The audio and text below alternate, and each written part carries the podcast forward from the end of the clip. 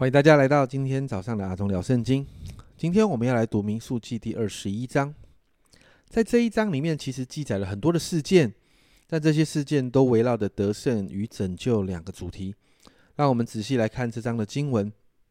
在一到三节短短的经文里面，记载了迦南人亚拉德王与以色列人的征战。百姓向神祷告后，最后在河马这个地方战胜迦南人。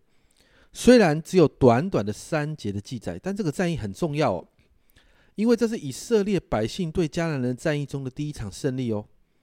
在这里啊，我们会看到一个一直啊在之后一直会遇到的圣经的一个难题，就是以色列人与迦南人的战役当中哦，为什么神都要以色列人毁灭迦南人所有的人事物，甚至啊妇女孩子？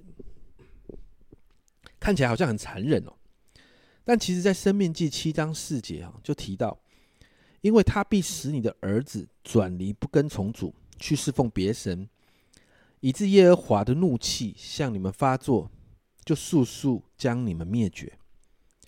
这里我们看到了一个答案。是因为迦南地的迦南人，他们的当地的风俗习惯其实是不讨神喜悦的，是充满了罪恶的哈。我们过去有提到，比如说他们会用自己的孩子哈，在他们所敬拜的神的面前烧掉哦，烧掉自己的孩子，他们叫做金火，进而来敬拜他们的神。所以因此，神不要以色列百姓和他们有任何的瓜葛，并且其实也在透过以色列百姓的手来审判迦南地。所以我们才会看到这样的状况。别忘了，神不是只只有是以色列的神，神是统管宇宙万有的神。只是因为神拣选了以色列，好像要做一个长子，做一个榜样，让这个世间的人看。所以神好像对以色列人很严格，但别忘了，这个严格的圣洁标准，其实也是用在所有人身上的。接着，我们来看四到九节哦，百姓抱怨的坏习惯又来了。他们又在抱怨没有水喝，没有食物吃，但实际上马纳是没有停止过的。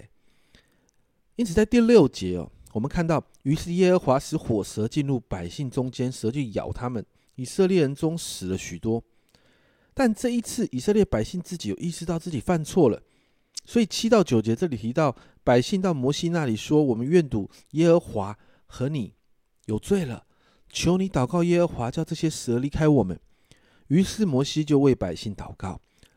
耶和华对摩西说：“你制造一条火蛇，挂在杆子上，凡被咬的，一望这蛇就必得活。”摩西便制造一条铜蛇，挂在杆子上，凡被蛇咬的，一望这铜蛇就活了。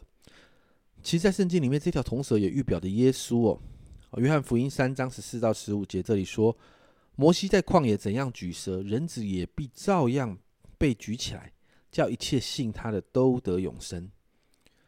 然后接着你看到十到十二二十节哦，就记载了他们如何经过迦南地的整个路程，特别记载百姓经历神恩典那个有有水喝的那个曾经有水喝的那个经历，再一次呢纪念神的恩典。最后在二十一到三十五节记载了两个大的战役，虽然经文记载的很短哦。但你知道吗？这两个战役造成迦南地许多迦南人的恐惧哦，因为神带领百姓战胜了约旦河东边的两个很强大的王哦。虽然圣经上这样带过去，但这两个王在当时是很强大的。一个是亚摩利人的王西宏，一个是巴山王二。在这里，我们可能从目前的经文里面还看不出来这两个王有多强大哦。但是《生命记》三章十一节在叙述巴山王二的时候，说到他们怎样说？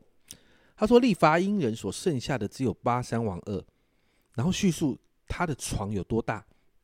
他的床是铁的，长九肘，宽四肘，都是以人肘为度。现今岂不是在亚门人的拉巴那的拉巴吗？你知道一肘哦？其实圣经学者在研究，一肘大概是四十四点五公分。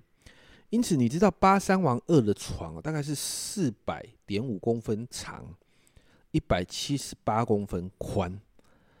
因此，你知道，如果呃八三王他睡的是这样的床，你就知道八三王的身材就是八三王二的身材是相当的高大，甚至是巨人等级啊。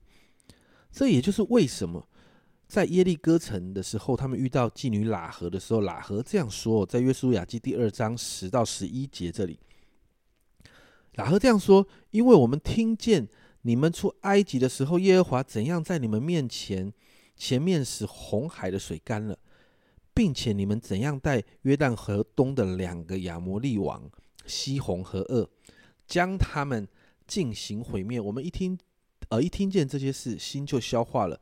因你们的缘故，并无一人有胆气。耶和华你们的神本是上天下地的神。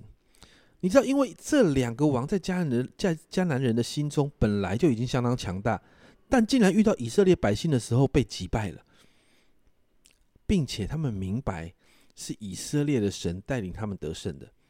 因此，在今天这个经文里面，我们就看到神带领百姓征战，经历得胜。虽然百姓仍然会软弱，落入抱怨里面，但当百姓悔改归向神的时候，神仍然安排拯救。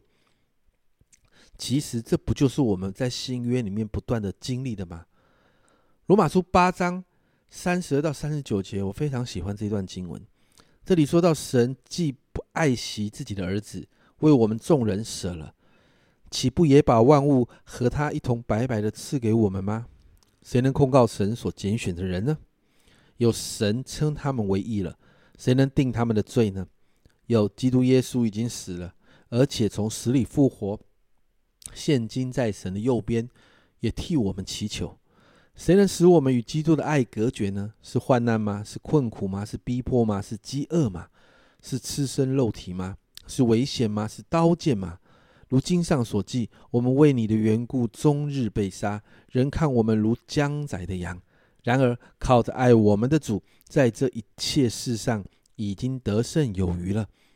因为我深信，无论是死是生，是天使是掌权的，是有能的，是现在的事是将来的事，是高处的，是低处的，是别的受造之物，都不能叫我们与神的爱隔绝。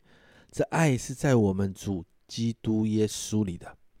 因此，让我们今天一起宣告得胜。耶和华尼西的神是带领我们经历得胜的神。祷告，就算我们软弱跌倒，我们也能够回到神的面前悔改认罪，因为这是经历得胜的秘诀。因为耶稣已经为我们付上代价，他也带领我们经历得胜。这是阿忠聊圣经今天的分享。阿忠聊圣经，我们明天见。